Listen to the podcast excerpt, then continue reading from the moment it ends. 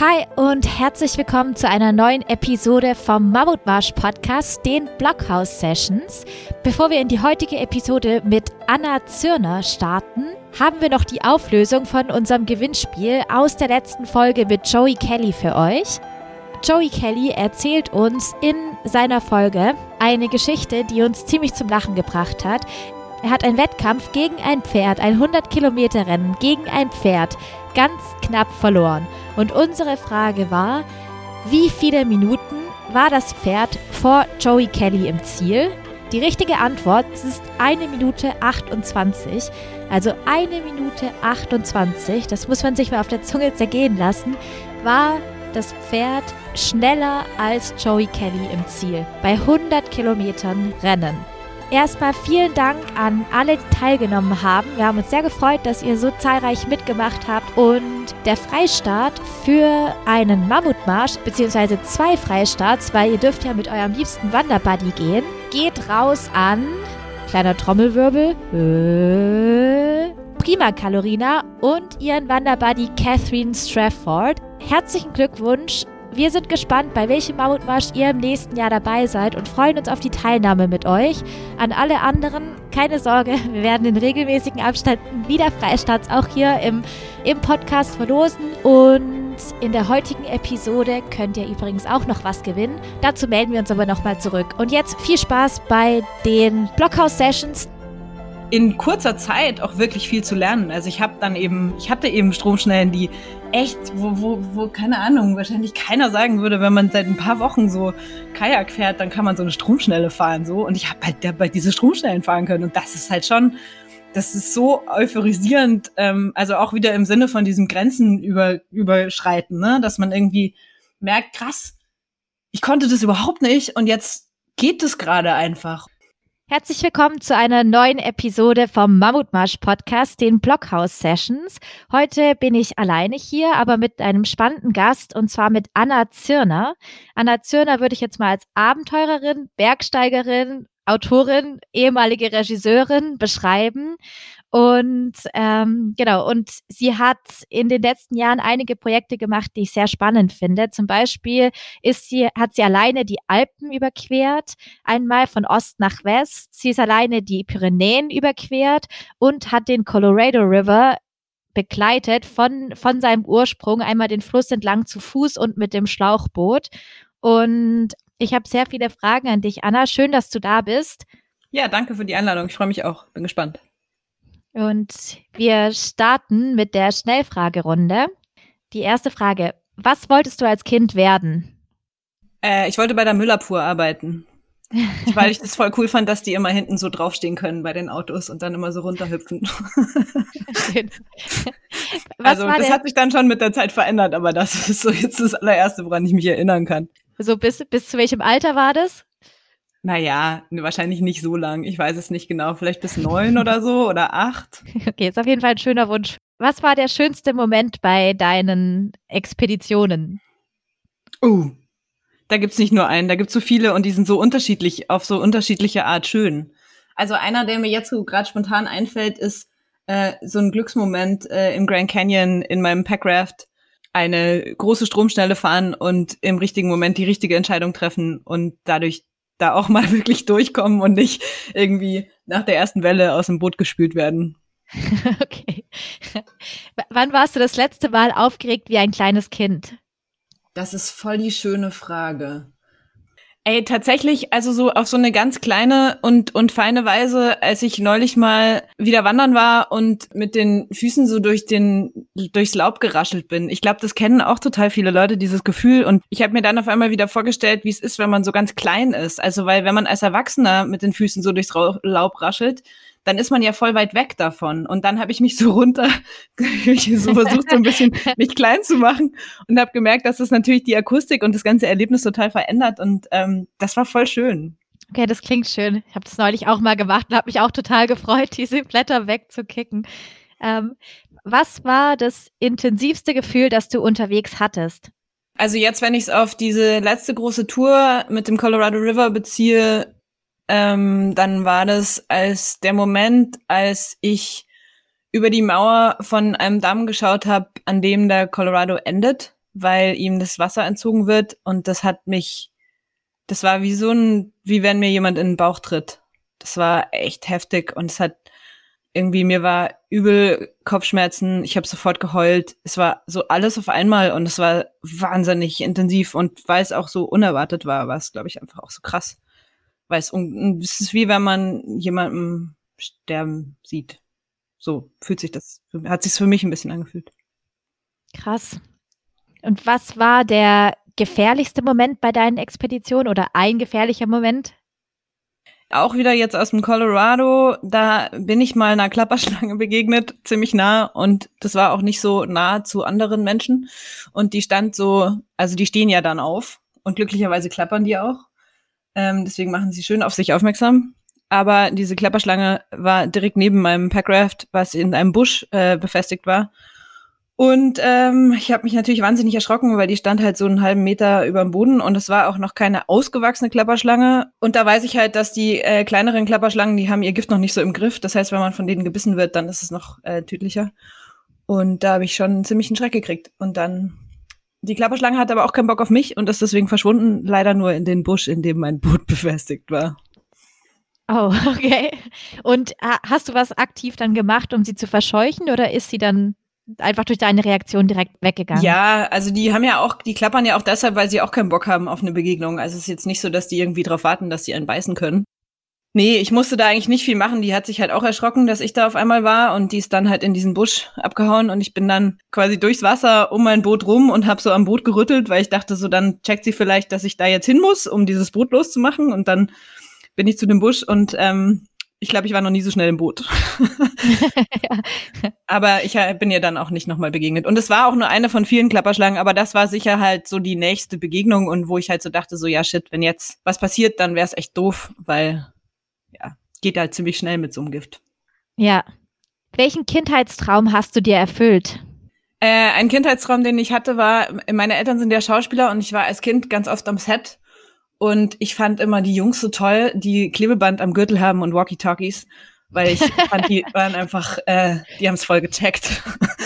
und ähm, ich äh, habe weiß ich nicht, ich glaube mit 19 mein erstes Praktikum am Set gemacht und bin dann habe dann relativ viel so ja Management Organisationsjobs gehabt an verschiedenen Filmsets auch so zum Geld verdienen während dem Studium und hatte tatsächlich dann auch irgendwann ein Headset und ein Walkie-Talkie und hab's dann auch hassen gelernt. Aber es war ein Kindheitstraum, da irgendwann mal zu landen, dass ich auch Klebeband am Gürtel hab. Hast du es auch bei deinen Reisen dabei? War es ein Walkie-Talkie? Ja. nee, nee, nee. Da bin ich ja eigentlich ganz froh über die Ruhe.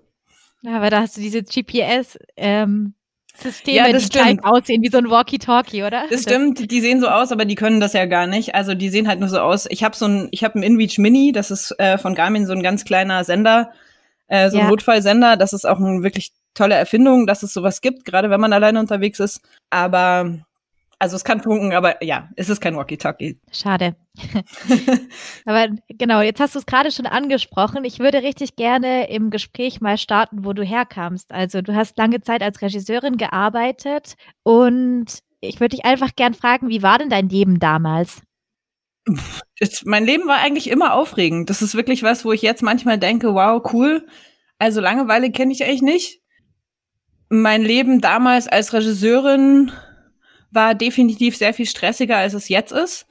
Trotzdem aber auch so immer äh, leidenschaftlich und es, es, hat immer Spaß gemacht und ich mochte mich auch total als Workaholic. Ich fand es total geil, irgendwie als Kulturmanagerin ähm, viel unterwegs zu sein und dann irgendwie noch meine Produktion vorzubereiten und hier und da immer irgendwie so am Troubleshooten zu sein. Und ich habe halt irgendwann schon auch gemerkt, dass das, was eigentlich das ist, worum es mir ganz emotional geht, nämlich die Kunst dahinter und die und die Message vielleicht auch, die ich irgendwie, also das, was ich irgendwie rüberbringen will an, an ein Publikum, dass die Zeit, die ich damit verbringe, leider sehr, sehr gering ist im Vergleich zu der ganzen Orga. Und weil die Orga halt was ist, was mir liegt und was ich kann und wo ich mich drin mir drin gefalle, war das auch so ein bisschen wie so eine Flucht manchmal davor, mich mit den komplexen künstlerischen Prozessen auseinanderzusetzen. Ja, und das ist so sicher ein Faktor, der irgendwie dazu geführt hat, dass ich dann irgendwann gemerkt habe, dass ich da vielleicht ein bisschen raus muss. Das heißt, du hast damals in lauter Großstädten gelebt und warst ja. eher entfernt von der Natur. Total. Also ich bin immer wieder zurückgekehrt in die Berge, weil die Berge für mich so ein Ort sind, wo ich einfach äh, unglaublich gerne bin und immer unglaublich gerne war. Ich bin ja auch in den Bergen aufgewachsen. Aber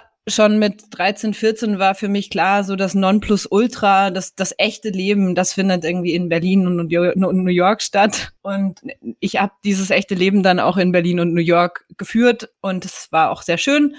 Und jetzt bin ich sehr froh, dass ich in Oberaudorf wohne, in den Bergen, wo es leise ist und ich aus dem Fenster in die Berge gucken kann und sonst nicht viel höre. Es ist interessant, dass du sagst, das echte Leben. Würdest du jetzt auch sagen, dass du jetzt nicht mehr das echte Leben lebst? Oder? Ganz im Gegenteil, jetzt lebe ich eigentlich das echte Leben.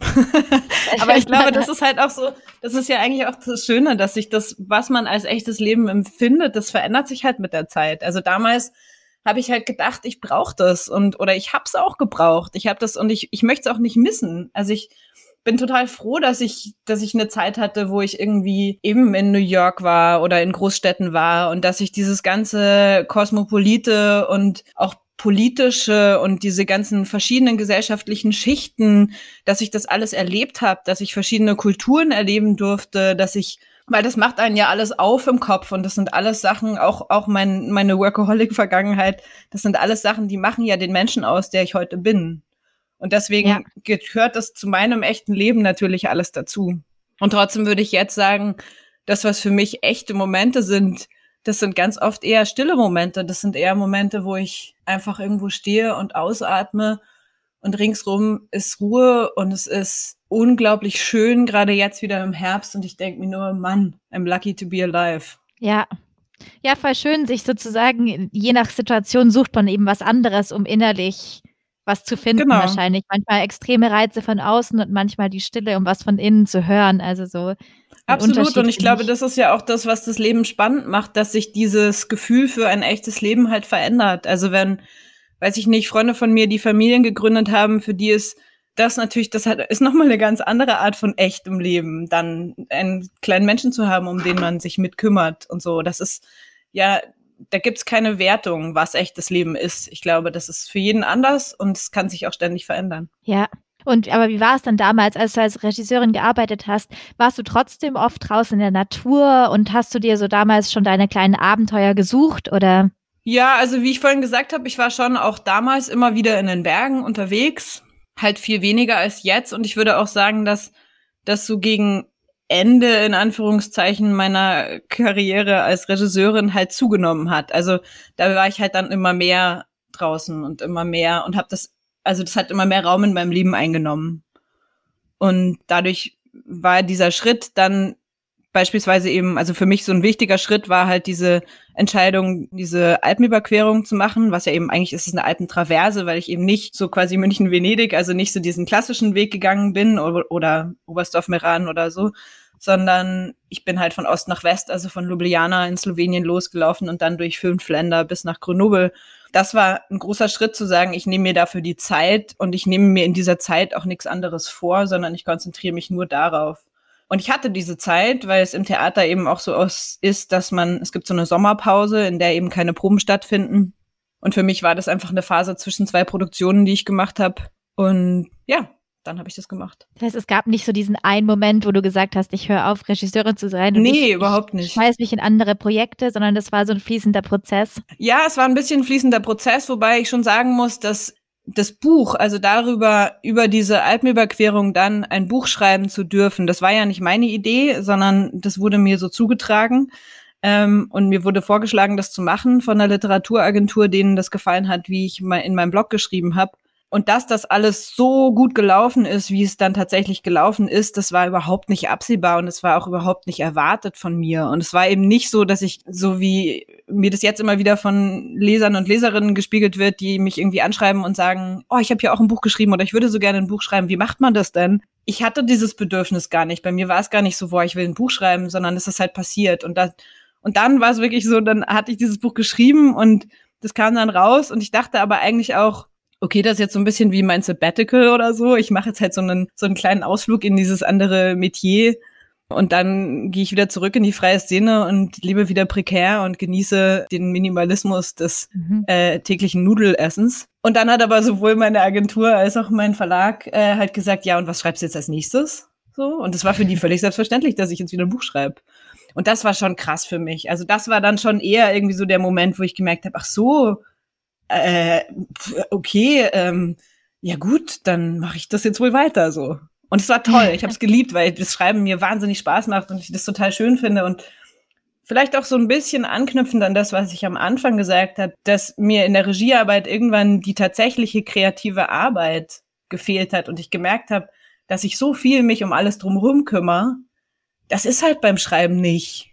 Also klar gibt's da auch ein bisschen drumrum, aber es ist ich habe eine Agentur, die kümmern sich um sowas wie Verträge. Das ist total toll. Und im Endeffekt ist die meiste Zeit, die ich, wenn ich als Autorin arbeite, die besteht tatsächlich darin, dass ich da sitze und schreibe. Und das großartig. Also vor allem, weil ich das, ich kann mir das zeitlich frei einteilen. Ich schreibe dann, wenns Wetter schlecht ist und wenns Wetter gut ist, gehe ich raus. So. Und dass du, dass du Abenteuer erleben musst oder darfst, um was schreiben zu können. Das ist ja auch ein schöner, schöner Aspekt. Dass man auch gerade, man ja. sagt doch auch oft so, wenn man, wenn man im Alltag ist man doch oft so, keine Ahnung, da sitzt man vor seinem Computer oder sonst irgendwas. Dabei hat man viel mehr kreative Ideen, wenn man sich im Freien bewegt, wenn man irgendwie ja. sich in Bewegung setzt. Und oft äh, ist es im Alltag gar nicht genug integriert. Ja, ja, und ich bin auch einfach grundsätzlich, also ich konnte noch nie still sitzen. Ich habe äh, Islamwissenschaften und Politik studiert nach dem Abi und ich habe relativ schnell gemerkt, dass das einfach für mich nicht funktioniert, dass ich nicht, ich kann das nicht. Ich kann mir auch Sachen nicht merken. Das fällt mir gerade manchmal total fatal auf. Und ähm,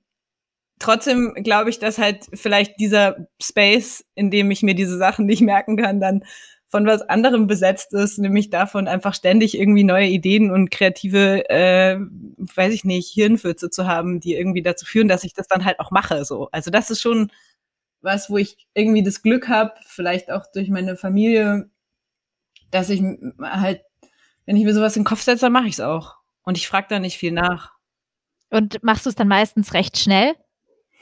Nee, ich bin schon sehr, also beziehungsweise es funktioniert eigentlich so. Ich habe irgendwie so eine Idee. Also zum Beispiel eben, ich paddel den Colorado River runter vom Ursprung bis ans Meer. Und in dem Moment, wo ich diese Idee habe und denke, ah cool, äh, ist klar, dass ich das tue. Aber das heißt nicht, dass ich am nächsten Tag losgehe, weil das wäre einfach dumm. Was dann nämlich folgt, ist eine ganz ausführliche Vorbereitung. Also das ist schon immer so. Und wenn jetzt während dieser ausführlichen Vorbereitung mir irgendwas begegnet, wo ich merke, scheiße, das ähm, macht's jetzt wahnsinnig kompliziert oder sowas, dann würde ich halt vielleicht den Plan auch ein bisschen anpassen. Also ja. das war jetzt beim Colorado auch ganz klar so, dass ich zum Beispiel gemerkt habe, okay, ich habe wirklich keine Lust, das alles zu laufen, weil ich hasse im Flachen laufen. Und da ist einfach viel flach. Und dann war klar, okay, ich paddel das. Und dann war damit aber auch klar, okay, ich saß eigentlich noch nie in einem Kajak. Also bestimmte Stromschnellen sollte ich wahrscheinlich nicht paddeln und so. Und dann entwickelt, also der Plan entwickelt sich, während ich vorbereite. Aber ich bin jetzt nicht ja. so, dass ich irgendwie total dumm ins kalte Wasser springe und äh, nicht vorher geguckt habe, ob da eigentlich ein Felsen drunter ist. So. Ja, ich würde voll gerne nochmal auf die Alpentraverse, wie du es genannt hast, eingehen. Mhm. Was war das für ein Moment, als die Idee richtig aufkam und also du meintest schon mal, es hatte was mit dem Buch zu tun, aber kamen die zuerst auf dich zu oder war die Idee von dir schon da und dann kam diese Buchidee? Von der Traverse meinst du? Also die, die Alpentraverse ja. habe ich komplett unabhängig von dem Buch gemacht. Also das mit dem Buch kam eigentlich unterwegs erst irgendwann. Also ich wollte einfach die Alpen überqueren und ich habe ich habe zu Hause so eine riesig große Panoramakarte von den Alpen, die wirklich den ganzen Alpenbogen zeigt. Und ich habe irgendwann mal nach einer frustrierenden Probe stand ich da davor und habe einfach mal die ganzen Stellen markiert, wo ich schon immer mal hin wollte und noch nie war. Und am nächsten Morgen bin ich da vorbeigelaufen und habe gedacht, ach krass, das könnte man eigentlich einfach alles miteinander verbinden. Und dann habe ich so, also bisschen flapsig gesagt, mit dem Lineal eine Linie durchgezogen und das war dann meine Route. Das war natürlich im Endeffekt dann nicht genau so, aber die Idee ist dadurch so entstanden.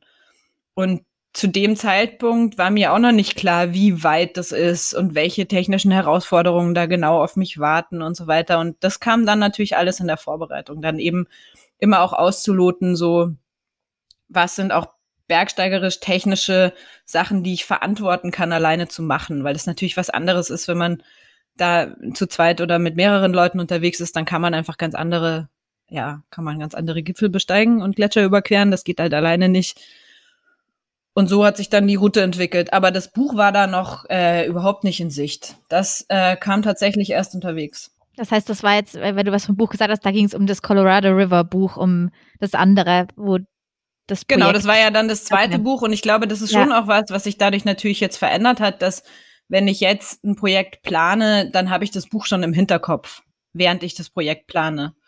Das war bei der Alpenüberquerung noch überhaupt nicht so, aber ganz ehrlich, ich würde natürlich diese Projekte auch machen, wenn ich kein Buch drüber schreiben würde. Also ich habe über die, die Pyrenäen-Tour habe ich auch kein Buch geschrieben und es war trotzdem irgendwie, also das ist für mich nicht aneinander gekoppelt, aber es ist halt auch eine sehr schöne Art und Weise zu reflektieren, das Schreiben und Sachen quasi wie nochmal zu erleben, schreiben später zu Hause und so.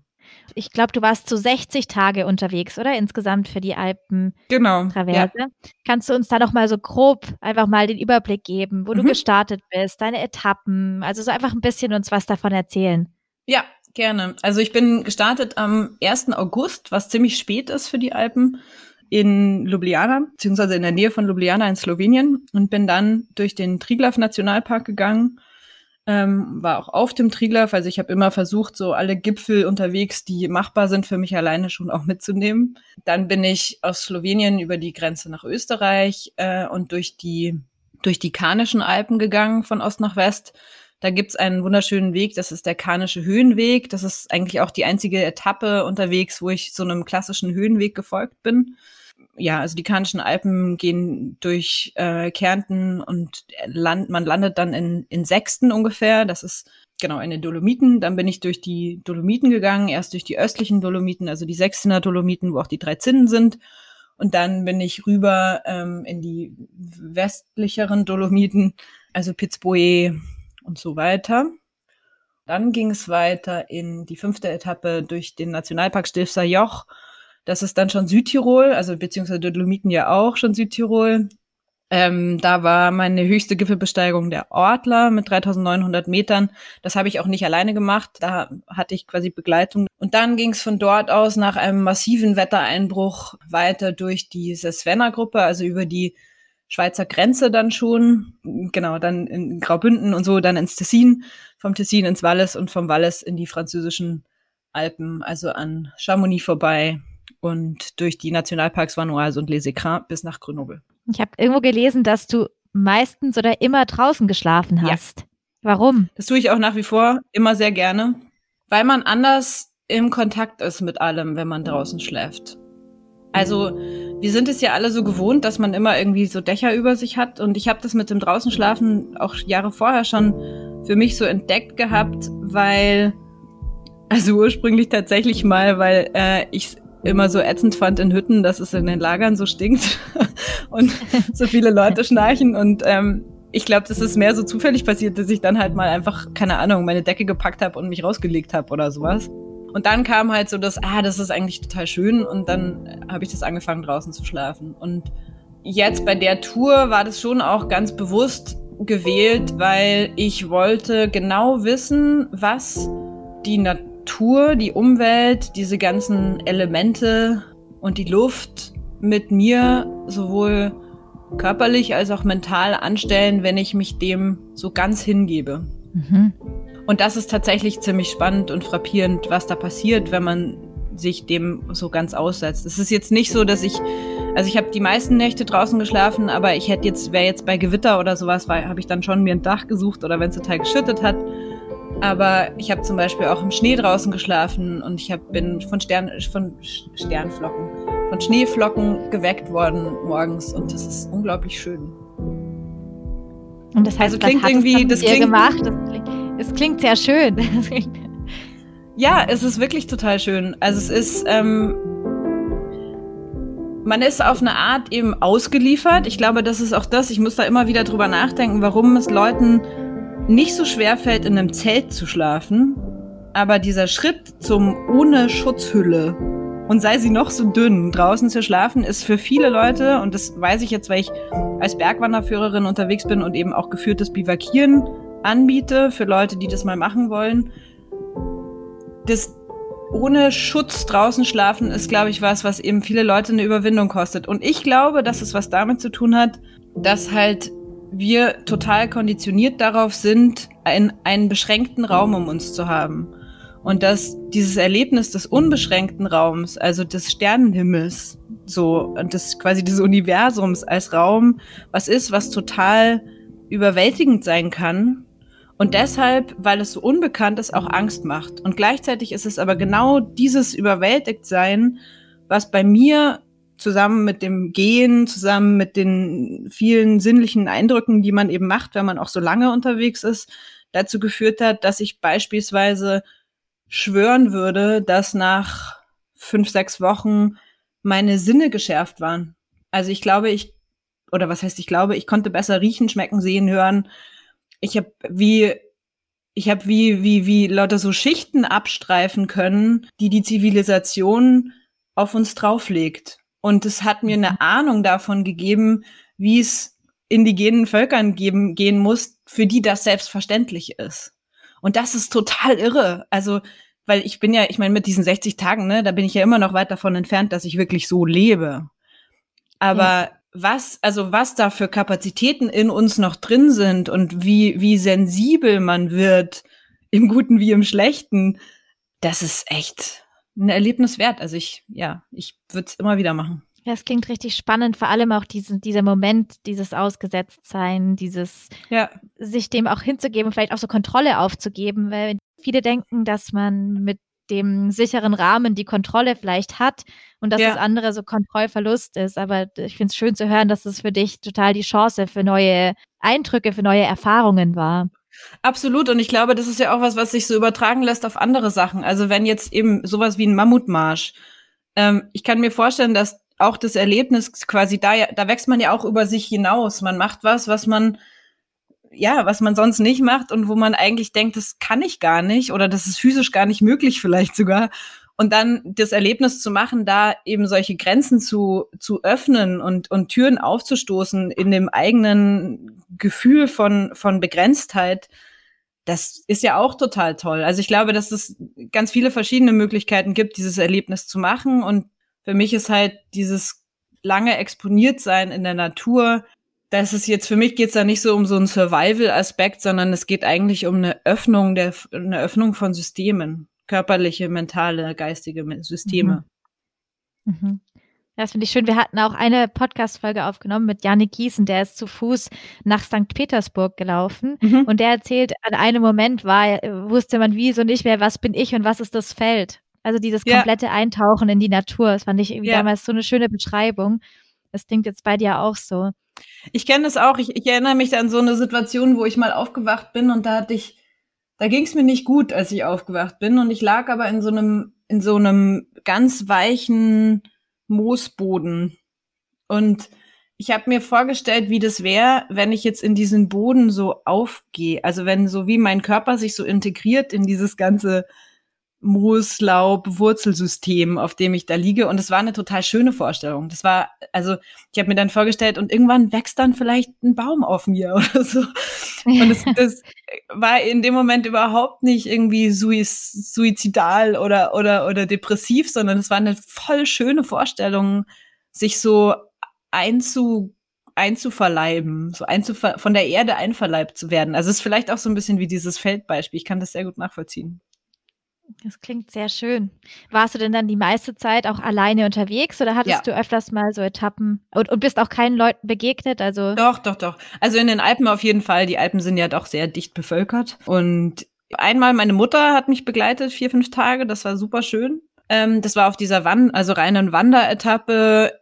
Also eben, ich unterscheide immer so ein bisschen zwischen Wandern und Bergsteigen, wo ich durch die Karnischen Alpen gegangen bin das war total schön. Und dann hat mich in der Schweiz äh, nochmal ein guter Freund besucht für ein paar Tage. Das war auch total schön.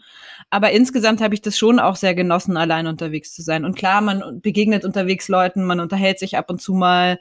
Ähm, aber die Art von Begegnungen, die ich mit Leuten unterwegs gemacht habe, die hat sich schon auch verändert im Verlauf der Zeit. Also das war am Anfang eher so ein, dass ich es auch spannend fand oder, oder mir darin gefallen habe, den Leuten zu erzählen, was ich da mache. Und dann habe ich mich noch eher so unterhalten mit eben anderen Wanderern oder so. Und irgendwann hatte ich da überhaupt keine Lust mehr drauf. Also irgendwann hat sich das total verändert, weil man erzählt ja dann auch immer wieder das Gleiche und dann habe ich eigentlich kaum noch mit Leuten geredet und dann waren die Begegnungen eher zum Beispiel Schäfer oder Jäger oder so. Also es waren, die Art von Begegnung hat sich mehr geschiftet zu den Menschen, mit denen ich mich dann auch mehr verbunden gefühlt habe, weil die sich auch mit der Umwelt dort so verbunden gefühlt haben. Und da war dann besser irgendwie auch eine Kommunikation möglich. Das ist eigentlich auch ganz spannend im Nachhinein, dass sich die Form von Kommunikation halt auch verändert, je mehr man sich in so einen Lebensraum rein integriert. Mhm. Ja, und irgendwie voll hin, weg von diesem, das bin ich und ich mache das hier, irgendwie zu diesem, das ist das Außen und was macht es mit mir oder was kann genau. ich hier lernen, erfahren. Du hast es auch auf deiner, auf deiner Website steht irgendwo dieser Spruch, dass es dir nicht um Höhenmeter und Kilometer geht, sondern nur um die Erfahrungen, die du auf dem Weg sammeln kannst. Das fand ich ja. sehr, eine, sehr, eine sehr schöne Idee. Ja, und ich finde auch, dass sich das nicht ausschließt mit einem sportlichen Ehrgeiz. Also das ist schon irgendwie was, ich bin als Mensch super ehrgeizig und ich, ich, ich mag auch, ich mag das auch irgendwie krasse Situationen zu haben oder technische Herausforderungen zu haben oder sowas, ohne dass es dabei um so ein No-Risk, No-Fun-Ding geht. Das meine ich gar nicht, aber einfach das, das wirklich gefordert sein, mental, körperlich total gefordert sein, ist was, was ich äh, nicht missen möchte. Aber was waren das für Situationen? Naja, also was spannend ist, ist, dass man relativ deutlich merkt, wie stark sich Physis und mentale Kapazitäten dann gegenseitig brauchen und bedingen. Ich habe, also ich hatte so Tage, da habe ich einfach Vollgas gegeben, weil sich der ganze Körper so Bock drauf hatte, Vollgas zu geben. Und da habe ich manchmal wirklich die doppelte Strecke und doppelte Höhenmeter von sonst zurückgelegt. Und dann gab es aber Tage, da war das genau das Gegenteil davon. Und dann bin ich irgendwie losgelaufen, habe mich nach einer Stunde irgendwo hingelegt und erstmal nochmal eine Stunde geschlafen oder so. ähm, und ich glaube, also ja, warte mal, was Grenzen betrifft, naja, also eine physische, so eine physische Grenzsituation hatte ich auf jeden Fall mal in Bezug auf Kälte, weil es einmal einfach extrem viel kälter war, als ich dachte und ich damit ganz schlecht klargekommen bin und das mir dann auch Angst gemacht hat, so, weil ich mich selber, also ich konnte mein, habe meinen Körper nicht mehr warm gekriegt. Und das ist ähm, echt beängstigend. Und oft ist es aber, sind es so, so wenn man über, also eine Grenzsituation passiert, glaube ich, dann oder ist mir zumindestens in meinem Erlebnis dann passiert, wenn ich die mentale Situation übergangen habe. Beispiel, ich bin äh, gestürzt auf einem Weg, wo der Sturz an sich, ich war da nicht schwer verletzt oder sowas. Äh, also ich hatte so ein bisschen eine Prellung, aber das war nicht so wild. Ähm, aber ich bin, habe diesen Sturz gehalten, wirklich einen Meter vor einem Abgrund. Wenn ich da runtergefallen wäre, wäre ich, wär ich tot gewesen. Das war völlig klar so. Und ich habe, anstatt mir einzugestehen, dass der mentale, also der Schock von diesem Erlebnis was ist, was wo, was, wo der Körper auch reagiert und der Körper eine Pause braucht, habe ich gesagt, na, ich bin ja nicht schwer verletzt, also kann ich einfach weitergehen. Und habe am nächsten Tag wieder Vollgas gegeben und bin dann, also beziehungsweise das Vollgas kam nicht so weit, weil ich bin ungefähr nach 30 Schritten am nächsten Tag über meine Schnürsenkel gestolpert, nach vorne gefallen, hat meinen Finger ausgerenkt. Und es war so, ich hatte so einen Moment, wo so dieser Finger in so einem Häkchen äh, abstand und ich so dachte, ja, check, okay. Also ich habe das in dem Moment nicht gedacht, in dem Moment habe ich nur schnell meinen Finger wieder gerade gebogen. Aber ich habe dann, ich habe dann einfach kapiert, okay, Mist, ich hätte einfach mehr auf meinen Körper hören müssen in einer Art und Weise, die nicht nur ist, tut irgendwo was weh. Und das ist schon was, was man da auch lernt. Also, dass man einfach irgendwie, ich glaube nicht, dass, ich hoffe nicht, dass mir sowas wieder passieren würde. Weil man einfach, ja, man muss sich einfach dessen bewusst sein, dass der Körper halt mehr ist als die Summe seiner Teile. Mhm. Ja, das finde ich, finde ich sehr spannend. Vor allem, weil wir ja auch immer sagen, so, äh, du kannst mehr, als es dein Kopf dir sagt, aber dass halt der Kopf trotzdem mitgehen muss. So, wenn man selber ja. nicht dran glaubt, dann kann man die Dinge auch nicht. Wenn man selber dran glaubt, kann man mehr. Also so dieses ganze Zusammenspiel finde ich echt interessant. Was hast du damals dann gemacht? Auch. Also ich glaube auch, dass der Kopf, also dass man mehr kann oft, als der Kopf einem sagt, aber die aber es ist halt, man muss den Kopf mitnehmen. Genauso wie, mhm. also es gibt diese schöne Parabel von den Native Americans, warum die nicht fliegen wollen, weil sie sagen, dann kommt die Seele nicht hinterher. Und genau sowas kann man eigentlich auch ganz gut übertragen auf eine, auf eine eigene sportliche Betätigung. Warum ich manchmal zum Beispiel ich bin früher selber auch, habe ich Trailrunning gemacht und auch sehr gerne, weil das eben die technische und mentale Herausforderung echt, da passt das Wort geil ist. Und inzwischen habe ich aber manchmal das Gefühl, wenn ich andere Leute sehe, seit das auch so ein wahnsinniger Trend geworden ist, die kommen gar nicht mit, die kommen gar nicht mit mit ihrem Erlebnis. Also die rennen irgendwo hin und rennen wieder runter und wenn die zu Hause ankommen, dann frage ich mich manchmal, haben die überhaupt gesehen, wo sie da waren? Und das ist natürlich, also ich kann das nicht beurteilen, weil das weiß nur der Mensch, der das getan hat. Aber ich glaube, dass es manchmal einfach wichtig ist, vielleicht sich dann da so reinzubegeben, dass man und wenn es nur eine Minute ist, wo man sich halt die Zeit nimmt, dann doch mal sich umzuschauen. Aber ich, wie gesagt, es äh, ist nur so ein Eindruck gewesen, den ich manchmal hatte, wenn ich dann so Leute ganz frenetisch irgendwo hochrennen gesehen habe und dachte, hast du mal gesehen, wie geil diese Wolke da oben aussieht? ja, so, ja, schaut, nimm mal die Zeit und schau dich um. Ist auch schön, ja. Und diese Idee, so einfach Schritt für Schritt die Grenze zu verschieben, dass es nicht von jetzt auf ja. gleich gehen muss, sondern dass es nach und nach, dass man vielleicht auch so einen Prozess drin hat und danach plötzlich sieht, ach krass, in den letzten Wochen, Monaten, Tagen habe ich das durchgemacht oder ja, in den absolut. letzten Stunden und man ist plötzlich und an einem anderen Punkt. Das ist auch dieses Ding, Leistung ist relativ. Es ist nicht das, wo du anfängst, wo, wo dein Vater, deine Mutter, deine Großmutter anfängt, ähm, wenn die irgendwas erreichen wollen, ist ein komplett unterschiedlicher Punkt. Und das, was für dich oder jemand anderen ein Erfolgserlebnis ist oder wo du eine Grenze pusht, die liegt woanders. Und da gibt's nicht die richtige oder die falsche Grenze sondern die liegt ja. immer, also meine Grenze liegt einfach woanders als die Grenze meiner Mutter, aber deswegen ist die Grenze meiner Mutter nicht weniger für sie, nicht weniger wertvoll oder, oder wichtig. Äh, und das Erfolgserlebnis, was sie empfindet, ist genauso groß wie meins, nur an einem anderen Punkt. Und das ist das, was ja. ich so gerade in diesem ganzen Leistungssport so wichtig finde. Also zumindest solange das jetzt nicht irgendwie um eine olympische Medaille geht, weil dann klar hast du irgendwie eine messbare Zeit und so. Und das verstehe ich auch, das kann ich auch bewundern. Aber solange es irgendwie darum geht, dass wir das mehr oder weniger hobbymäßig machen, also ich habe die Erfahrung gemacht, dass mir das Messen mit anderen eigentlich eher im Weg steht, weil ich bin mit mir selber sowieso schon Konkurrent genug und wenn ich mich an mir selber messe, dann habe ich eh schon genug zu tun so. Ja, ist interessant. Und dann vielleicht auch noch mehr Zugang zu sich selber, um überhaupt an die Punkte äh, gelangen zu können und sich so zu trauen, richtig weit zu gehen mit sich selber vielleicht, ja. wenn man dann das Vertrauen zu sich hat.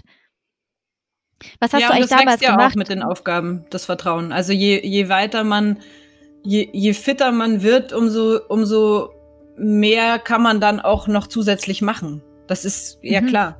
So. Das hört ja nicht was auf. Hast du damals, was hast du damals eigentlich gemacht, als du dich nicht mehr gespürt hast, als du deinen Körper nicht mehr gespürt hast und da in den Alpen warst? Du meinst bei der Kälte? Ja. Naja, was ganz spannend ist, ist, dass sich in so Grenzsituationen ja nochmal neue Kapazitäten aufmachen von uns, jetzt nicht nur körperlich, sondern ich glaube einfach als Menschen, die man sonst nicht anzapfen kann. Ähm, also es hat was mit Adrenalin zu tun. Ich glaube, da gibt's ganz, ganz logische biologische Erklärungen dafür. Ähm, ich kann mich an diese Situation so erinnern, dass etwas in mir hat angefangen zu funktionieren. Also es war so ein bisschen wie wenn ich mir selber dabei zugucke. Also ich war da in so einem, so einer, ja, eben auf einem, auf einem Bergpass äh, in so einer kleinen ähm, Biwakhütte, so eine ziemlich schäbige. Also da gab es zwar ein paar Decken, aber da war sonst nix. Und ich habe gemerkt, ich kann jetzt irgendwie entweder quasi aufgeben und mich hier hinlegen und einschlafen, was ich auch kurzzeitig gemacht habe. Aber als ich dann aufgewacht bin, hat mich etwas dazu gebracht, zu funktionieren. Also ich habe dann wie mir selber dabei zugeguckt, wie ich irgendwie meinen Rucksack zusammenpacke, meine Schuhe schnür und anfange loszugehen und einfach so, ich hatte wie so ein, das war so ein bisschen wie wenn man so ein Metronom in sich drin hat, was so tak, tak, tak, tak macht und einfach diktiert. Und ich habe das nicht in Frage gestellt, ich habe das einfach gemacht und es war so wie wenn eben etwas in mir sagt, so geht's jetzt weiter, du gehst jetzt weiter, so ist das jetzt. Und das ist, das ist total toll. Also die, die Klarheit, die manchmal entsteht in so einer Grenzsituation, ist was, was mich wahnsinnig fasziniert. Also auch sonst, wenn ich in anderen Situationen jetzt irgendwie in den letzten Jahren, wenn ich irgendwie in einer Situation war, wo ich wirklich dachte, so jetzt geht's quasi um Leben oder Tod, dann gibt's einen Teil, eine Kapazität, wo ich inzwischen sagen würde, da kann ich mich drauf verlassen, dass sie sich dann einschaltet. Ja, schön, dass so ein Vertrauen darin, dass alles gut wird. Ja, ja, also auf eine Art. Ich meine, es gibt immer Dinge, die man nicht beeinflussen kann. Es gibt einfach, und das ist so, es gibt Faktoren, ähm, die kann man nicht beeinflussen. Es gibt, weiß ich nicht, Lawinen, Steinschlag. Man kann einfach Pech haben. Ich muss gerade an eine Kollegin denken, die vor ein paar Tagen verunglückt ist und die wirklich eine sehr erfahrene Bergsteigerin ist, war. Und wo, man, wo ich wirklich eigentlich nur sagen kann, es hat sicher nicht dran gelegen, dass sie sich nicht ausgekannt hat. Die hat einfach Pech gehabt. Und zwar mhm. halt so das Ultimative. Ja. Hast du so für dich so eine, eine Linie, wo du sagst, bis hierhin gehe ich, so weit gehe ich nicht? Ja, also für mich teilt sich das so ein bisschen in, es gibt sowieso drei Bereiche in der, in der Vorbereitung beziehungsweise im Umgang mit Situationen unterwegs. Es ist, es gibt den Bereich, auf den kann ich mich vorbereiten. Da kann ich sagen, okay, ich recherchiere, ich weiß genau die Bedingungen, da gehört zum Beispiel sowas dazu wie der Wetterbericht, ähm, eine realistische Routenplanung, gutes Körperempfinden und so weiter. Das ist die Vorbereitung, die man vorher macht, wo man technisch sagen kann, ich bin jetzt gut vorbereitet. Dann gibt's den Aspekt der Reaktion unterwegs. Also es, und, du bist unterwegs und es verändern sich die Vorzeichen. Ein plötzliches Gewitter kommt auf, was du nicht vorhersehen konntest. Oder äh, keine Ahnung, es gibt irgendwie eine bestimmte Passage, die du machen wolltest, da ist irgendwie was passiert und du, also weiß ich nicht, ein Erdrutsch oder sowas und du kommst da nicht drüber. Dieser zweite Aspekt hat damit zu tun, in der Situation dann die richtige Entscheidung zu treffen. Also das ist was, was mit Erfahrung zu tun hat. Dann eben sagen zu können, okay, meine Erfahrung sagt mir, ich sollte jetzt hier umkehren oder was auch immer. Und da, da gehört auch eine ganze Menge Selbstkontrolle und Mut dazu, in so einem Moment beispielsweise eben zu sagen, nee, dieser Hang ist mir jetzt zu heikel, äh, die Lawinengefahr kann ich nicht einschätzen, ich drehe jetzt um und fahre, also wenn es jetzt Skitour ist, fahr ab und fahr nicht in diesen Hang rein, weil das einfach, ich das nicht wirklich einschätzen kann. Und dann gibt's die dritte, und das ist die, wo, was wir nicht einschätzen können. Das ist eben der Bereich, wo man wirklich sagt, wenn ich eins und zwei richtig gemacht habe und ich bei drei Pech hab, das ist das, wo ich sagen würde, wenn ich, wenn ich aus einem Dreigrund am Berg ums Leben komme, dann ist es so. Dann ist es okay, in Anführungszeichen. Also, das ist das, was ich nicht beeinflussen kann. Und ich muss mir immer dessen bewusst sein, dass es, also gerade wenn ich in der Natur unterwegs bin, es gibt Dinge, die kann ich nicht beeinflussen. Und das gehört zu eins und zwei dazu, dass man das weiß mhm. und dass man da das mitnimmt, dass, dass man sich dessen bewusst ist. Und das bedeutet einfach auch, dass man unterwegs aufmerksam ist, dass man das alles mitschneiden muss. Und das sind, glaube ich, so, das ist für mich ist es so ein bisschen wie so ein, ja, wie so ein, so ein Risk-Management-System, irgendwie zu sagen, okay, gerade wenn ich alleine unterwegs bin, aber auch wenn ich als Bergwanderführerin mit Kunden und Kundinnen unterwegs bin, ist das irgendwie so mein, mein Best Bet, damit irgendwie richtig zu fahren und sicher unterwegs zu sein. So sicher, wie man eben sein kann. Aber wir sind eben, wenn wir in den Bergen oder sonst in der Natur unterwegs sind, halt einfach nicht auf einem Tennisplatz. So, das ist einfach ja. so. Ja. Und trotzdem eigentlich auch, was du gerade gesagt hast, ich musste gerade dran denken, eigentlich kann sich, kann man deine Situation oder wie du es erklärt hast, auch auf den Alltag übertragen. In Absolut. vielen Dingen gibt es immer eine Planbarkeit und es gibt immer einen, was, was man nicht planen kann. Und das heißt, eigentlich im Alltag lassen wir uns da auch oft drauf ein, aber dadurch, dass es wie so ein Abenteuer ist und so ein Setting, in dem wir uns sonst nicht bewegen, ist es manchmal, äh, ist einem eine Gefahr noch irgendwie präsenter oder so. Aber das ist ja auch das Tolle überhaupt an der Bewegung in der Natur, dass wir so viel davon für dieses Alltagsleben lernen können. Also für mich ist auch dieser Gedanke, Leistung ist relativ, ja. Das ist auch ganz klar was, was man auf den Alltag anwenden kann, weil auch da mhm. wir uns, wir messen uns mit anderen, die beruflich erfolgreicher sind oder sowas oder die es in unserem Alter schon zu mehr gebracht haben oder sowas. Das ist so Blödsinn und das, das kann uns nur unter Druck setzen und eigentlich ja, reicht's, glaube ich, wirklich, wenn wir uns an uns selber messen. Und daran, ob es uns glücklich macht, was wir tun, ob wir uns damit gut fühlen, ob wir ähm, irgendwie das uns es gelingt, ehrlich zu sein mit uns selber und irgendwie zu, also für mich zum Beispiel ganz klar, ich ich habe eigentlich im Nachhinein erst gemerkt, dass vieles von dem, was ich in meinen früheren Berufen gemacht habe, schon auch was damit zu tun hat, dass ich irgendwie eine Erwartungshaltung, auch wenn meine Eltern das niemals bewusst projiziert hätten, aber auf eine Art habe ich da eine Erwartungshaltung entsprochen, die irgendwo da war. Und es war für mich eine Befreiung, da rauszugehen. Und gleichzeitig bin ich mir auch dessen bewusst, dass auch jetzt sicherlich ich irgendwelchen Erwartungshaltungen wahrscheinlich versuche, gerecht zu werden. Und das ist so dieses sich solchen Prozessen irgendwie bewusster werden und dann anfangen, damit umzugehen. Das finde ich super spannend. Ja, Jetzt habe ich, hab ich schon ganz schön viel von deiner Zeit geraubt, aber es gibt trotzdem noch dieses andere Projekt, auf das ich richtig gerne eingehen würde, und zwar der Colorado River. Mhm. Also ich habe dieses Projekt auf deiner Seite gesehen und es hat mich irgendwie zum Träumen gebracht. Diese mhm. Bilder von diesem Fluss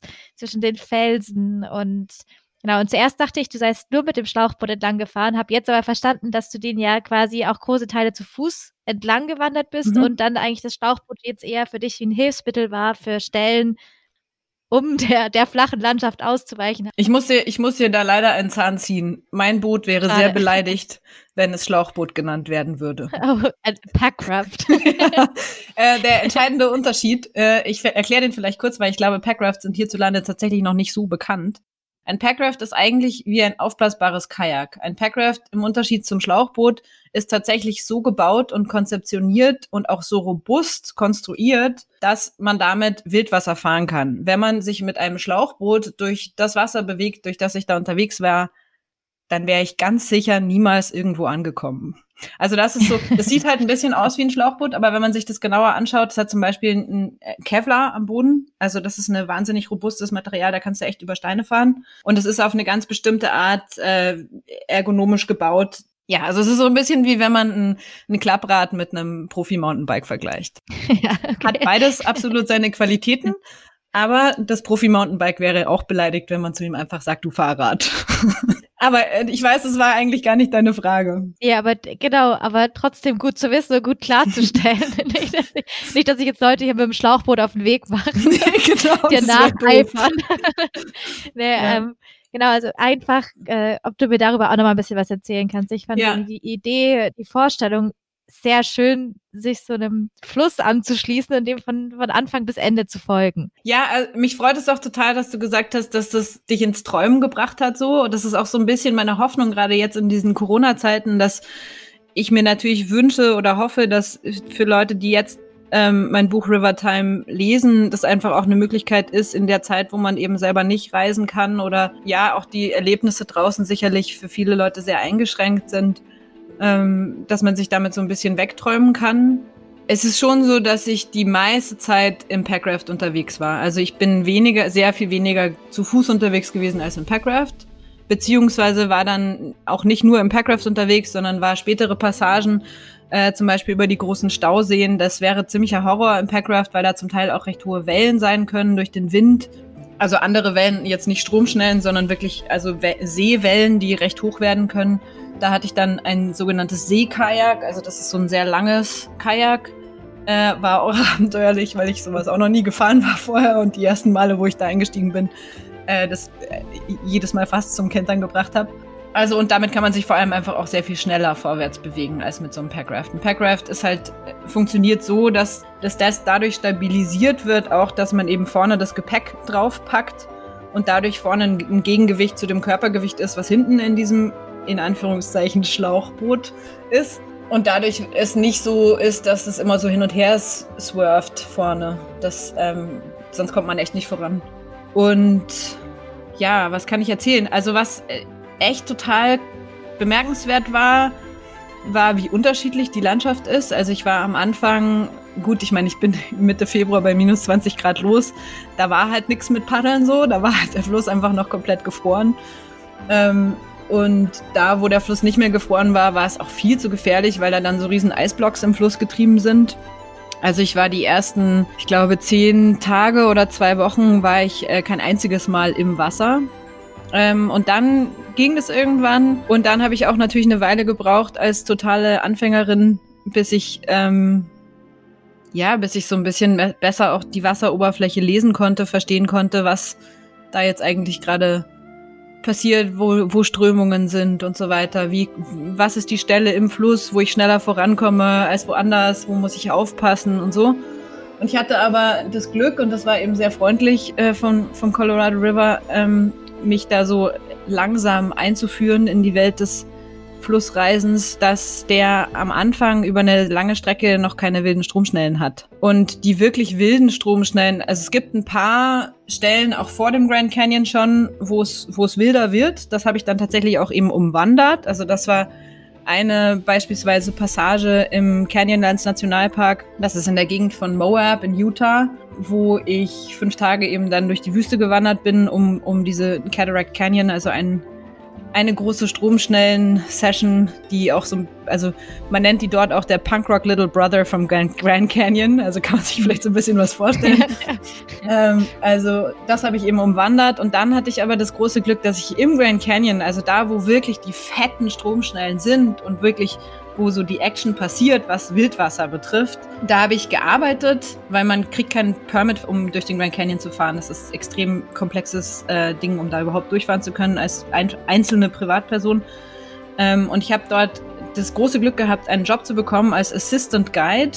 Ich habe dann noch so eine schnelle Ausbildung zum Assistant River Guide gemacht und habe äh, bei einer kommerziellen River Guide Company gearbeitet. Oars heißen die. Das ist so ein Traditionsunternehmen, die mit Holzbooten, die nennen sich Dories, das sind alte, unglaublich schöne, elegante Holzboote, eben mit Gästen durch den Grand Canyon fahren. Und die Ruderer von diesen Holzbooten, das sind so die Könige der Könige, was Wildwasserfahren betrifft. Die kennen sich einfach aus wie sonst keiner. Da waren Leute dabei, die sind 200 Mal durch den Grand Canyon gefahren. Und die waren dann meine Coaches. Und das ist halt natürlich irgendwie, also es war total schön, weil die haben sich auch Zeit genommen, die haben mir Sachen erklärt unterwegs. Ich habe echt mich abends irgendwie mit Rio oder Roger zum Beispiel, also zwei Kollegen von mir irgendwie hingesetzt und die haben gesagt, okay, morgen ist die Stromstelle so und so. Da kommt irgendwie von da Wasser, dann kommt da, dann ist da ein Loch, dann musst du da irgendwie da, da, da, musst aufpassen, dann musst du drei Züge in die Richtung, da, da, Dann musste ich das auswendig lernen, habe das am nächsten Tag nochmal vorgesagt und dann durfte ich die Welle fahren, so.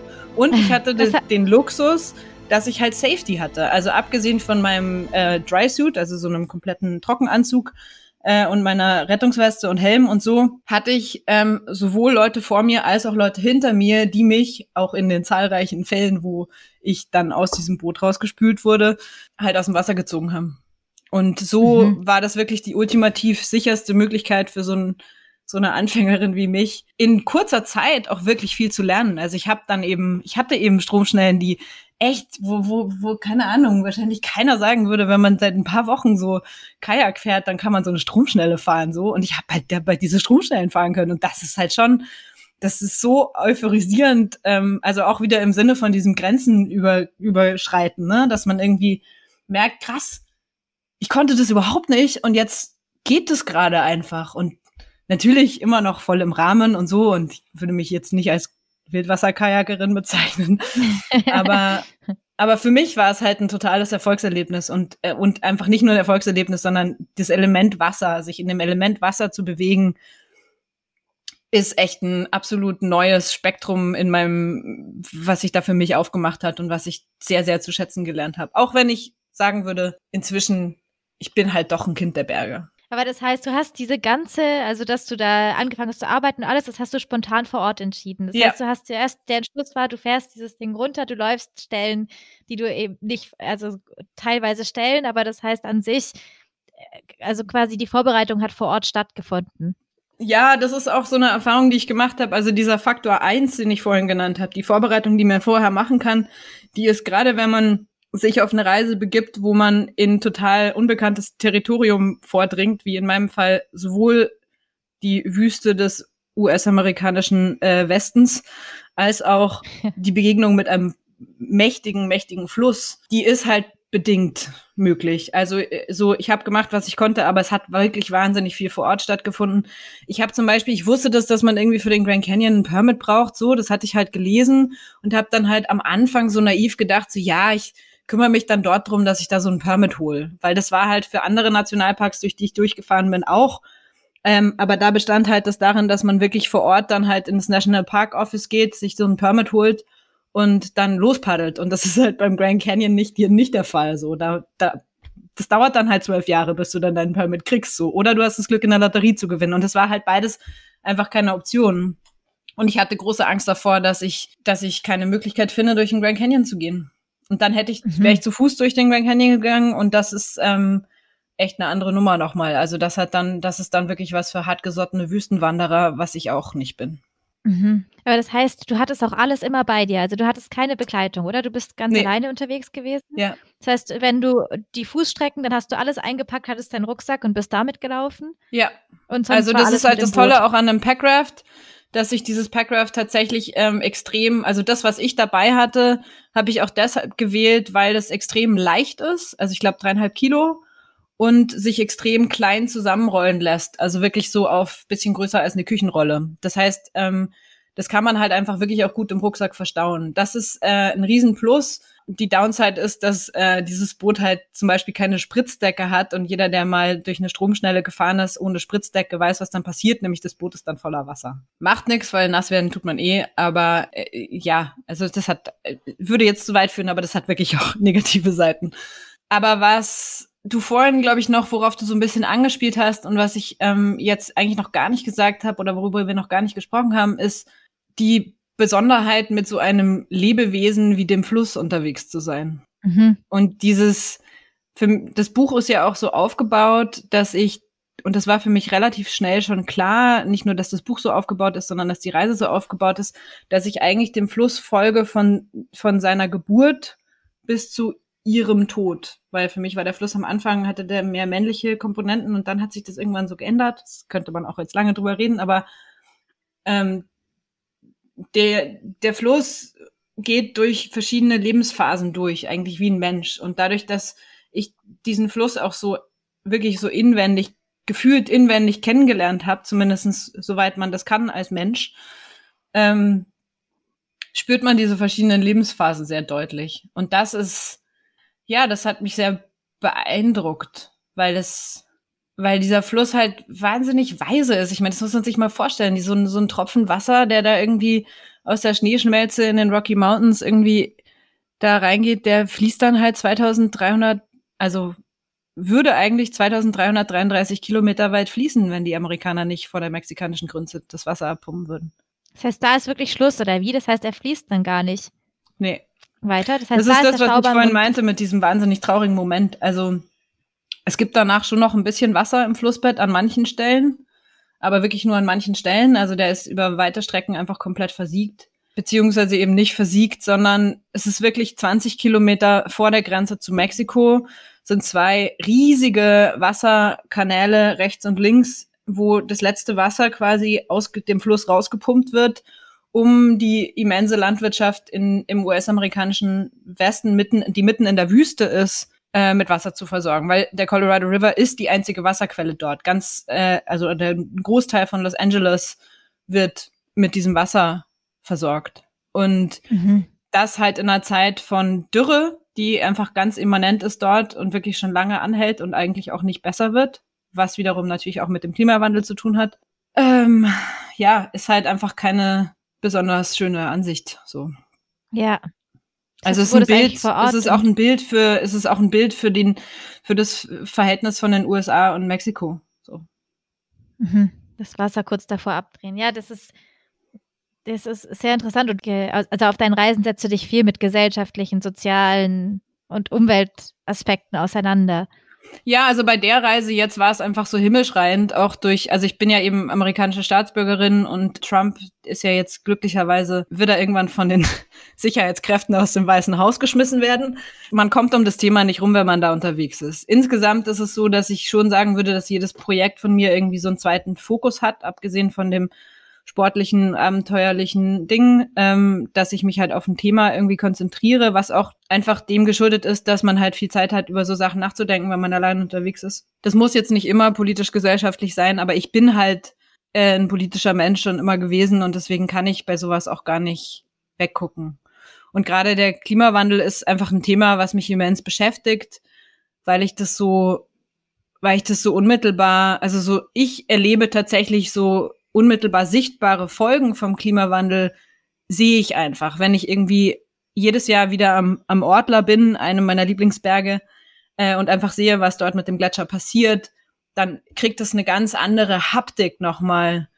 Also eine ganz, wird, wird nochmal sehr drastischer erlebbar. Es ist für viele Leute, die zwar wissen, dass es den Klimawandel gibt, aber sich einbilden, den immer noch nicht sehen zu können, obwohl die ganze Zeit irgendwelche extremen Wetter Vorkommnisse sind und so weiter und man eigentlich nicht weggucken kann. Aber ja, anderes Thema. Aber das ist eben wirklich was, was, was mich in den USA dann extrem begleitet hat. Das und eben einfach wirklich so eine Ausbeutung, wenn man in so einer unglaublichen Natur unterwegs ist, wie da zum Teil ist, wo so uralte auch Natur und vor allem auch historische Schätze sind. Also im Grand Canyon sind einfach Millionen von Erdgeschichte aufeinander aufgestapelt und du fährst da durch und siehst diese verschiedenen Schichten. Das ist ein völlig irres Gefühl von, von Verbindung mit Erdgeschichte. Und dann siehst du irgendwie in einem, in einem kleinen Seitencanyon, wir haben immer wieder so Wanderungen auch in die Seitencanyons gemacht, siehst du so ganz kleine Handabdrücke an der Wand. Und dann haben die Guides eben, also die, die sich halt da auskennen, erzählt, dass das ein, ein uralter, hunderte Jahre alter Ort, äh, also hunderte Jahre alte Markierungen sind von eben indigenen Völkern, die der Ort steht dafür, dass es der Übergang ist zwischen Leben und Tod und der Ort, an dem man als Lebender Kontakt aufnehmen kann mit seinen Vorfahren. Und diese Handzeichen sind ein Zeichen dafür, dass dieser Mensch, der eben übergegangen ist in die andere Welt, es darüber geschafft hat. Der lässt dann quasi seinen Handabdruck da. Und das ist so, das ist halt, ja, das ist halt irre, sowas zu erleben. Und dann zu wissen, okay, und dann kommt jetzt irgendwie so ein Bulldozer und ähm, drillt da nach Öl oder, oder sonstigen Rohstoffen, weil eben die Wüste sehr rohstoffreich ist. Das macht einen halt fertig. Mhm. Also da kommt man nicht drum rum. Da kann, also ich kann, kann mir nicht vorstellen, dass irgendjemand, der auch nur einen einigermaßen gesunden Sinn für Zusammenhänge und einen Funken Empathie hat, sich davon nicht berühren lässt. Hast du eigentlich deine ganzen Erfahrungen ähm, zusätzlich zum Buch auch in Bildern dokumentiert? ja, schon. Äh, ich bin leider keine Fotografin. Ich wäre es gerne. Ähm, ich habe äh, halt auch dieses Mal leider nur mit dem iPhone äh, fotografiert. Äh, ja, das äh, habe ich mich jetzt im Nachhinein mal wieder sehr drüber geärgert. Das werde ich beim nächsten Mal auch anders machen. Aber ähm, ja, ich versuche schon fotografisch zu dokumentieren. Ich habe, was ich dieses Mal gemacht habe, was ich sonst noch nicht gemacht habe, ist, dass ich habe ziemlich viel gefilmt unterwegs. Also ich hatte eine Kamera, eine Film, eine kleine Filmkamera dabei und ich werde daraus auch noch einen Film, also es wird noch einen Film Rivertime geben. Ich weiß noch nicht, wann der rauskommt, aber es wird ihn geben. Genau, darauf hatte ich jetzt gehofft. Ich habe so Lust, mir diese Landschaft auch nochmal genauer anzugucken. Ja. Und irgendwie so, du hast mir jetzt auch richtig Lust auf dieses Buch gemacht. Also so wieder mal einzutauchen, weil in so einem Gespräch hat man halt doch nicht die Möglichkeit, so richtig einzutauchen. Ich, manchmal würde ich das so gerne nachempfinden, so richtig den ja. Tag, so wenn man da im Boot sitzt und im Kajak sitzt und rum, also quasi so sich verausgabt und dann irgendwie seinen Schlafplatz sucht und dann vielleicht durch eine Wüste wandert, so mal richtig mit eintauchen. Mhm. Aber es geht natürlich, es sprengt hier leider immer den Rahmen. Aber ja, aber das ist ja, dafür gibt es ja das Buch.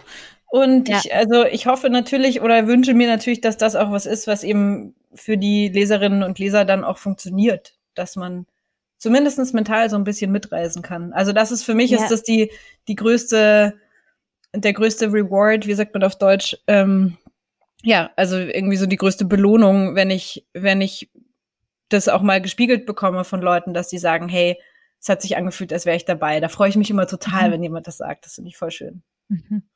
Ja, deswegen an alle, also es gibt Alpensolo, heißt das eine Buch, ne, über die Alpen, Alpenüberquerung, Alpentraverse und Rivertime, River das neue Buch, was jetzt gerade erst erschienen ist, oder? Genau, am 5. Oktober. Und das ist halt irgendwie jetzt gerade auch krass. Also ich kann mich nicht beklagen, weil ich weiß, dass es viele Menschen gibt, die von Corona sehr viel heftiger betroffen sind als ich. Aber ich habe halt keinen Kontakt zu meinen Leserinnen und Lesern, weil normalerweise eben, wenn das Buch rauskommt, hätte man dann eine Lesereise, Vorträge. Ich halte ja auch viel Vorträge und es macht mir wahnsinnig Spaß, eben bei Vorträgen dann auch Bilder zu zeigen und so weiter. Und ähm, ja, das fällt jetzt halt gerade komplett weg und das ist ein ganz komisches Gefühl, weil irgendwie hier bei mir stapeln sich die, die Bücher so. Also ich habe halt, ich bekomme natürlich immer irgendwie so ein paar Exemplare und ich hatte auch äh, schon vorher eben ein paar bestellt, um dann bei Veranstaltungen auch Bücher weiterverkaufen zu können. Und die stapeln sich jetzt hier und es ist so ein bisschen trauriges Bild, weil ich mir manchmal, also es fühlt sich dann plötzlich so an, als würde niemand dieses Buch lesen und weil ich halt keinen Kontakt habe und ich weiß, dass das de facto Blödsinn ist, weil das Buch sich ganz gut verkauft und so, aber mir fehlt der Kontakt. Und das mhm. ist insgesamt das, was halt manchmal am Schreiben irgendwie schwierig ist. Es ist halt so eine sehr einsame Tätigkeit. Und ich bin eigentlich aber ein sehr sozialer Mensch und ich hoffe einfach total und also ich meine, ich freue mich auch, es gibt schon im Frühjahr ist eine große Lesereise geplant mit vielen Stops in vielen großen Städten und ähm, ich hoffe sehr, dass das dann auch wieder möglich sein wird, sowas zu machen, weil das schon was ist, was mir einfach auch viel gibt, das gegenüber dann, also Leute zu haben, denen ich was erzählen kann. Tue ich zwar durch das Buch auch, aber es ist halt sehr viel indirekter. Ja, das heißt, in der Zwischenzeit kann man sich auch, wenn man sich jetzt noch nicht dein Buch kauft, können die Leute schon mal auf deiner Website vorbeischauen. annasways.com kann ich allen mal empfehlen, wenn man eben dort auch schon, du schreibst, du hast ja zu jeder deiner, zu jeder deiner Reisen auch schon mal ein paar Blogartikel veröffentlicht und so. Das heißt, genau. man kann schon mal so sich in ein paar Themen auch vielleicht mehr einlesen, wenn, wenn man Lust hat. Ja. Und genau. Also die ist im Moment, ich meine, ich bin jetzt dabei, die Website irgendwie, man nutzt ja die Zeit von Corona, äh, dass sie nochmal komplett überarbeitet wird, dass das alles noch übersichtlicher wird. Aber es gibt beispielsweise auch zu den Pyrenäen wirklich tägliche Blogbeiträge. Also man kann das da finden und man kann ähm, auch so ein paar, also es gibt auch ein paar Fernsehberichte, die verlinkt sind auf der Seite, wo man auch so ein paar Videoeindrücke dann schon bekommt, weil da schon ein bisschen Videomaterial verarbeitet ist. Ähm, ja, und man findet zum Beispiel auch, wir machen jetzt, ich mache jetzt also hoffe natürlich auch, dass das klappt, aber mache äh, im März wieder was, was ich unglaublich gerne mache, nämlich ein Berg-Yoga-Retreat, wo wir äh, Schneeschuhwanderungen und Yoga zusammen anbieten. Also mache ich mit einer Yogalehrerin, einer befreundeten. Und wo man halt einfach eben vier Tage versuchen kann, so ein bisschen von dem, also wo ich versuchen kann, ein bisschen von dem zu teilen, was ich selber so liebe in den Bergen. Ähm, und das ist in Südtirol und ich glaube, dass das das sind halt so Sachen, das findet man auch auf der Website, wenn man bei sowas mal mitmachen will. Ähm, weil das auch was ist, wo ich jetzt einfach sehr hoffe, dass das nach Corona dann alles wieder geht, eben auch selber Veranstaltungen machen zu können, weil mir das total Spaß macht. Ja, das klingt sehr spannend. Das wäre auch was, was mich interessieren würde. Schneeschuhwandern und Yoga. Perfekte ja. Kombi. Das, ja. Es ist irre schön, Nade. Wir wohnen da in so einem alten Bauernhaus mit Sauna im Keller und einer großen, großen Wintergarten. Es ist echt ja. so ein totaler Wohlfühlort. Na schön. Ja, vielen Dank, Anna, dass du dir jetzt die Zeit genommen hast, so, so lange mit mir zu sprechen. Ich fand es sehr spannend. Irgendwie habe ich jetzt auch viel im Gespräch von dir gelernt, dieses ganze mit den Herausforderungen, irgendwie mit der Natur, mit dem Fluss, mit, mit den Sachen, denen man begegnet, gemeinsam wachsen. Mhm. Irgendwie habe ich das bei dir so rausgezogen, sich den Sachen manchmal hingeben, bis zu einem Teil planen, aber sich dann auch selber vertrauen, dass man durch die Erfahrung schon in den Situationen richtig handeln wird und man vieles auf dem Weg erfahren und lernen darf. Und ja, ich danke dir auch, dass es ja echt immer so ein, so ein Gespräch geht, immer total von beiden Seiten aus. Und es ist, passiert mir nicht oft, dass ich es hat einfach wahnsinnig Spaß gemacht, dir zu erzählen, weil du echt gute Fragen stellst und weil es irgendwie so eine Atmosphäre ist, wo man gerne erzählt. Das geht mir nicht immer so, also auch dafür vielen, vielen Dank. Dankeschön, das ist schön. Wir haben ja unseren ähm, Podcast Blockhouse Sessions genannt, Sessions genannt, weil unsere Idee eigentlich auch war, so die Vorstellung war, wir sitzen da mit den Gästen in einem gemütlichen Holzhäuschen und da ist vielleicht ein Kamin an und wir können uns so richtig einlassen auf ein Gespräch. Deswegen ist es schön, wenn das zumindest so ein bisschen rüberkommt, auch wenn wir jetzt hier vorm Laptop in unseren Wohnungen sitzen. Ja. Ja. Irgendwann gehen wir wieder in die Blockhäuser da draußen. Genau. ja, schön. Vielen Dank und wir hören uns bald bei den Blockhaus-Sessions. Danke, Anna. Mach's gut ja, und hoffentlich dir. Sehen wir uns irgendwann mal auf einer Lesung von dir oder beim Schneeschuhwandern mit Yoga. Genau.